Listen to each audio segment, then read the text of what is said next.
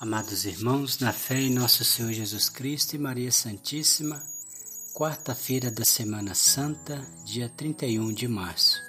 Hoje refletiremos o Evangelho de São Mateus, no capítulo 26, versículos 14 a 25.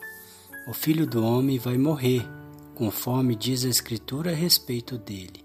Contudo, ai daquele que o trair. Pelo sinal da Santa Cruz, livrai-nos Deus, nosso Senhor, dos nossos inimigos. Em nome do Pai, do Filho e do Espírito Santo. Amém.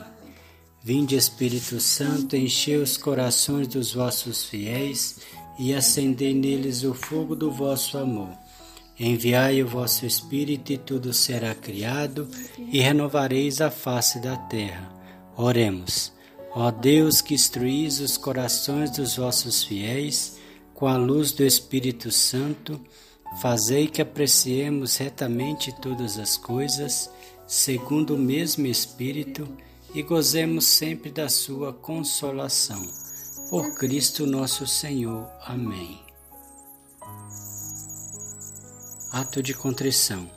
Senhor meu Jesus Cristo, Deus e homem verdadeiro, Criador e Redentor meu, possedes vós quem sois sumamente bom e digno de ser amado sobre todas as coisas, e porque vos amo e estimo, pesa-me, Senhor, de todo o meu coração, de vos ter ofendido. Pesa-me também ter perdido o céu e merecido o inferno. E proponho firmemente, ajudado com o auxílio da vossa divina graça, emendar-me nunca mais vos tornar a ofender. Espero alcançar o perdão de minhas culpas pela vossa infinita misericórdia. Amém. O Senhor esteja conosco, Ele está no meio de nós. Proclamação do Evangelho de Jesus Cristo segundo Mateus. Glória a vós, Senhor. Naquele tempo, um dos doze discípulos, chamado Judas Iscariotes, foi ter com os sumos sacerdotes e disse: que me dareis se vos entregar Jesus? Combinaram então trinta moedas de prata, e daí em diante Jesus procurava uma oportunidade para entregar Jesus. Aliás, daí em diante Judas procurava uma oportunidade para entregar Jesus.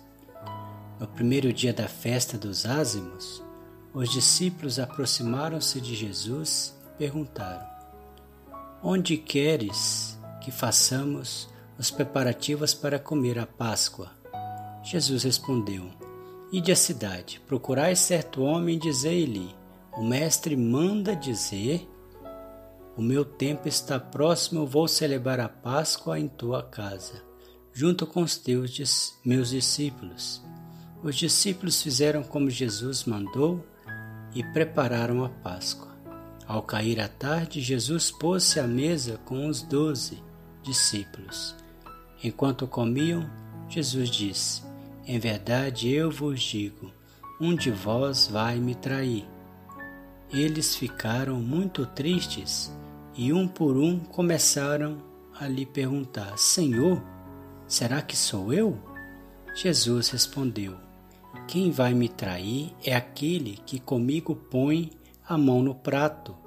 O filho do homem vai morrer conforme diz a Escritura a respeito dele. Contudo, ai daquele que trair o filho do homem. Será melhor que nunca tivesse nascido. Então Judas, o traidor, perguntou: Mestre, serei eu?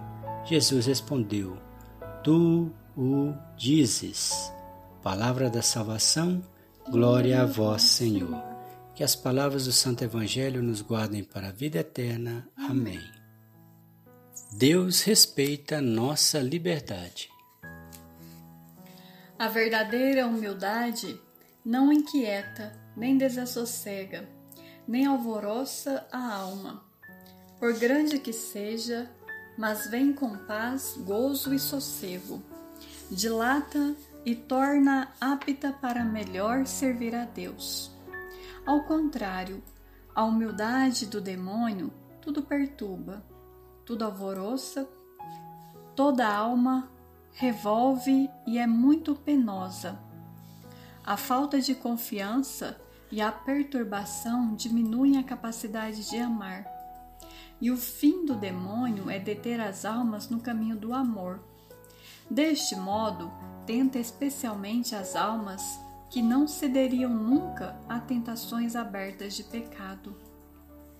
Neste caso, é preciso reagir, recordando que, segundo ensina Santa Teresa do Menino Jesus, o que mais ofende a Jesus, o que lhe fere o coração, é a falta de confiança.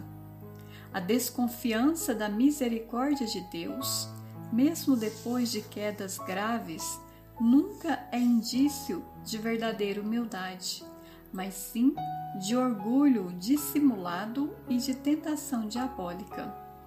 Se Judas tivesse sido humilde em vez de desesperar, teria sabido, como Pedro, pedir perdão e chorar os seus pecados. A humildade é a virtude que nos faz permanecer no nosso lugar.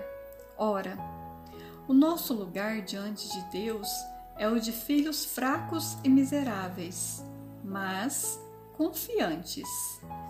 Quando depois de tantos propósitos te vês cair nas mesmas faltas, quando depois de tantos esforços não consegues ainda vencer certos defeitos, superar certas dificuldades e de um outro modo te encontras ainda muito longe daquilo que deverias e queremos ser? Recorre ao remédio infalível da humildade. A humildade, diz Santa Teresa de Jesus, é o unguento de nossas feridas. Embora te sintas esgotado de forças, embora te julgues incapaz de tudo e te vejas sempre por terra, impotente para te levantares, ainda te resta uma possibilidade: a de te humilhares. Humilha-te, humilha-te, humilha-te com sinceridade e com a confiança. A humildade suprirá todas as tuas misérias, curará todas as tuas chagas porque atrairá sobre elas a misericórdia divina. Reflexão: Quando passo por uma situação de humilhação, fico desassossegado, inquieto, envergonhado ou mantenho a paz, certo de que isso muito ajudará no aperfeiçoamento do serviço a Deus Exercito a humildade diante de Deus, sei reconhecer minhas faltas, fraquezas e defeitos, mas também as virtudes, os pontos fortes. Propósito: elogiar as pessoas por mais qualidades, não humilhar ninguém. Oração final. Meu Deus, hoje, hoje quero te ofertar minhas boa vontade a boa vontade de mudar, a boa vontade no cumprimento dos meus deveres, na prática das boas obras e virtudes. Em tudo reconheço-me pobre pecador, indigno de receber tantas graças, mas por todas elas te agradeço, pois também são sinal de teu amor e misericórdia infinitos. Amém. Pai nosso que estais no céu, santificado seja o vosso nome. Venha a nós o vosso reino, seja feita a vossa vontade, assim na terra como no céu. O pão nosso de cada dia nos dai hoje, perdoai as nossas ofensas, assim como nós perdoamos a quem nos tem ofendido, e não nos deixeis cair em tentação, mas livrai-nos do mal. Amém.